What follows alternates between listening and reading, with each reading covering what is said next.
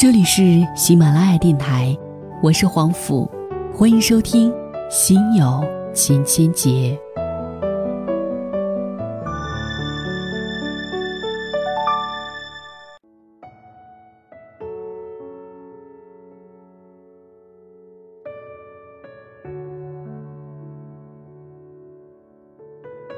各位好，夜晚时分，收听一个暖心故事，伴你入眠。在上一期的时候呢，跟大家讲述的那个故事还记得吗？婚前算清楚，婚后过明白。不过故事还没有完结，接下来我们继续来走进来自于天涯作者海伦的那篇文字：婚前算清楚，婚后过明白。理想婚姻的结构。不同态度和观念可以共存，共存不是抹杀。我们要牢牢记住这一点：家庭生活不是东风压倒西风，就是西风压倒东风。这样的规则适合封建社会，一家子人成天在一起，把权力争夺当成工作和生活重心。而我们生活在现代社会，工作。才是我们的重心。如果婚姻里我们也要强势，也要不停的争取对自己有利的一面，让对方不停的让步，直到放弃，你会发现这场婚姻无法造就一个快乐的人。你跟他原本的快乐，也会被消耗干净。共存需要底线，你们必须要知道，有什么事情是哪怕只做一次也不会得到原谅。也不能压抑自己的不满。你不能拿忍让换取安宁，否则的话，你的底线就成了一条门槛，谁都可以跨过。风信子是位温柔贤淑的妻子，她的丈夫有个很坏的习惯，经常喝醉，言行放肆。渐渐朋友聚会不想带他，大家不愿意看见一个好好的人。撒起酒疯来，满口胡言乱语，缠住某个人闹起来就没完了。更可怕的是，他还要开车，怎么劝都不行，最后只好是风信子从家里赶过来，带着他回家去。风信子滴酒不沾，他一闻别人身上的酒味就恶心，但是他每次深夜里去接丈夫回家都毫无怨言，包括给他收拾呕吐物。谁会喜欢这么做？可是我们是夫妻，我不帮他，谁管他呀？再说，他第二天酒醒了就会变得很好。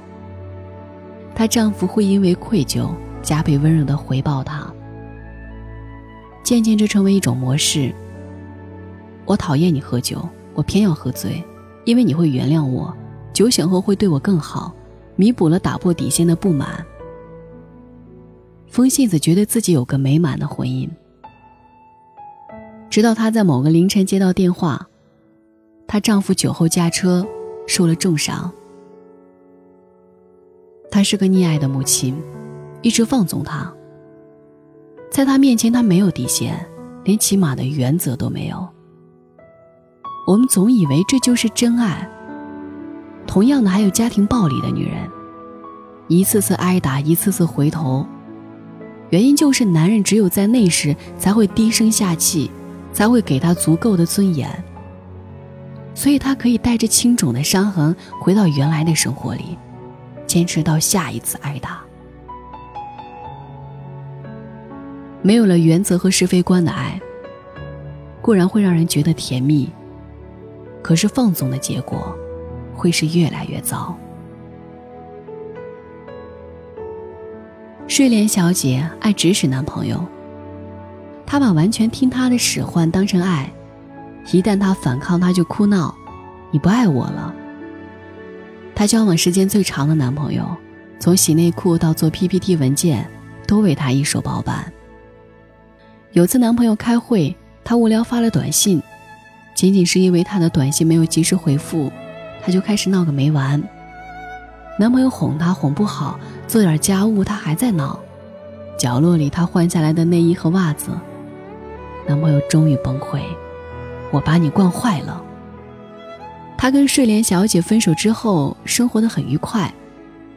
他说他根本讨厌洗内衣，更讨厌的是，他把这当成是完全他应该为他做的。爱我就应该宠着我，爱我，你就不应该说我是对还是错，要不然，就不是爱我。睡莲小姐坚持把这一条当成择偶标准，他认定了爱他，就要做他的奴仆。在生活中，他也不是一个好相处的人，从来不知道别人的想法跟他有什么关系。自我和自私，其实只有一线之隔，区别的就是，自我的人很注意不去伤害别人的领地，而自私的人为了自己的利益。完全不顾别人的感受。婚姻中的自私是可怕的，因为你只专注于自己的需求，而忽视了另一半。你把对方视为了一个为了爱你可以牺牲全部原则的人，于是你可以横行霸道、为所欲为，没有了底线，没有了关系，早晚会出问题。在各自的底线之上，我们会发觉相处其实是件很美好的事情。我们可以宽容、爱护对方的小毛病、小缺点。我们会发现自己很慷慨，原来为了爱，我们可以付出更多。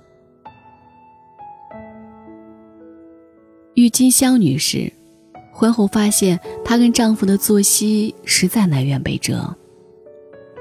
她习惯早起，男人习惯熬夜。他们为此争吵过，甚至萌发过离婚的念头。最后，她另买了一张床，她可以在自己的卧室里早睡早起，做个勤劳的百灵鸟。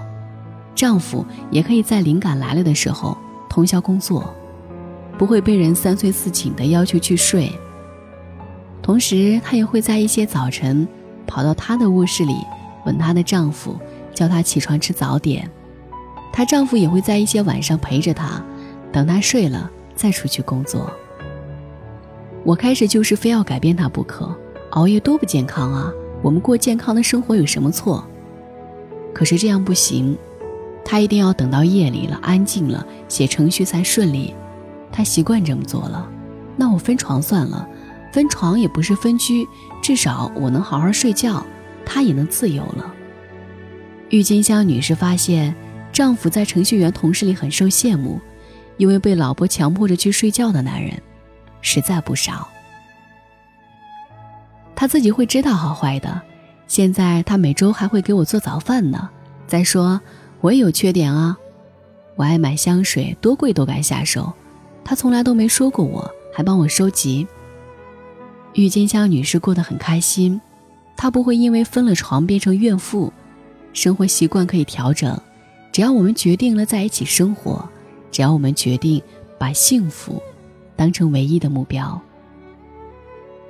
观念不一致的话，我们可以约定一个一致的态度。比如说，第一，好好听对方说话，不打断，不批评；第二，听完之后先认真想一想，再说自己的想法；第三，不用讽刺、轻蔑、不耐烦、挖苦的语气对待另一半；第四。即使是自己完全不赞同的事儿，也不要马上就强硬的拒绝。第五，如果两个人的原则上有了冲突，需要讨论一下怎么办才是最好的。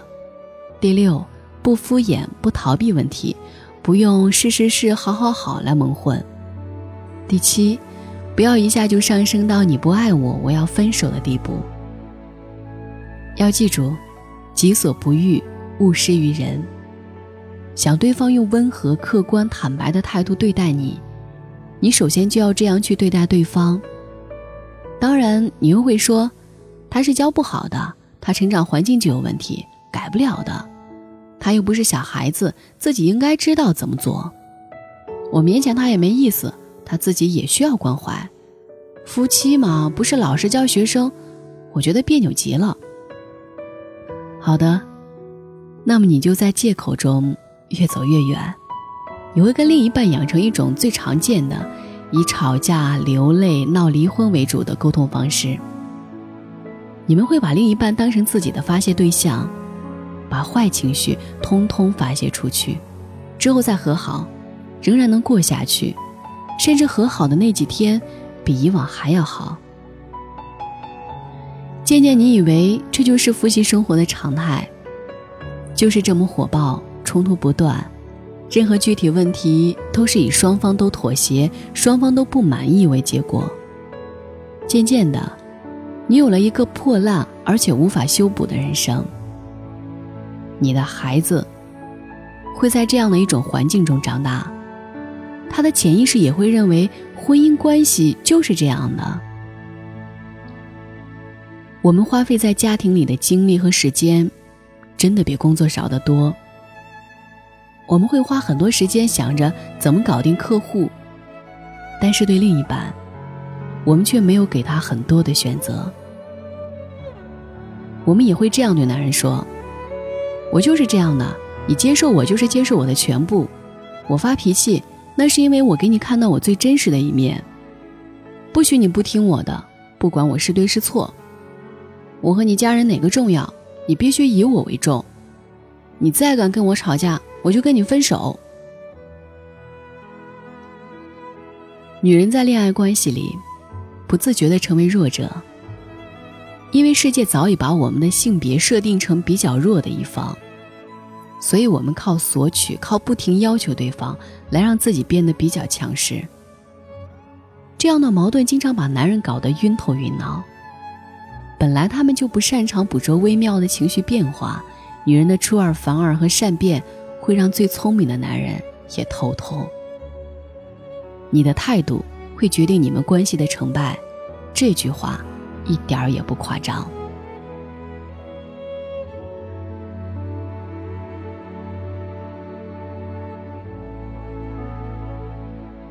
今晚的文字分享就到这儿了，请记得明晚我们不见不散。晚安，好梦。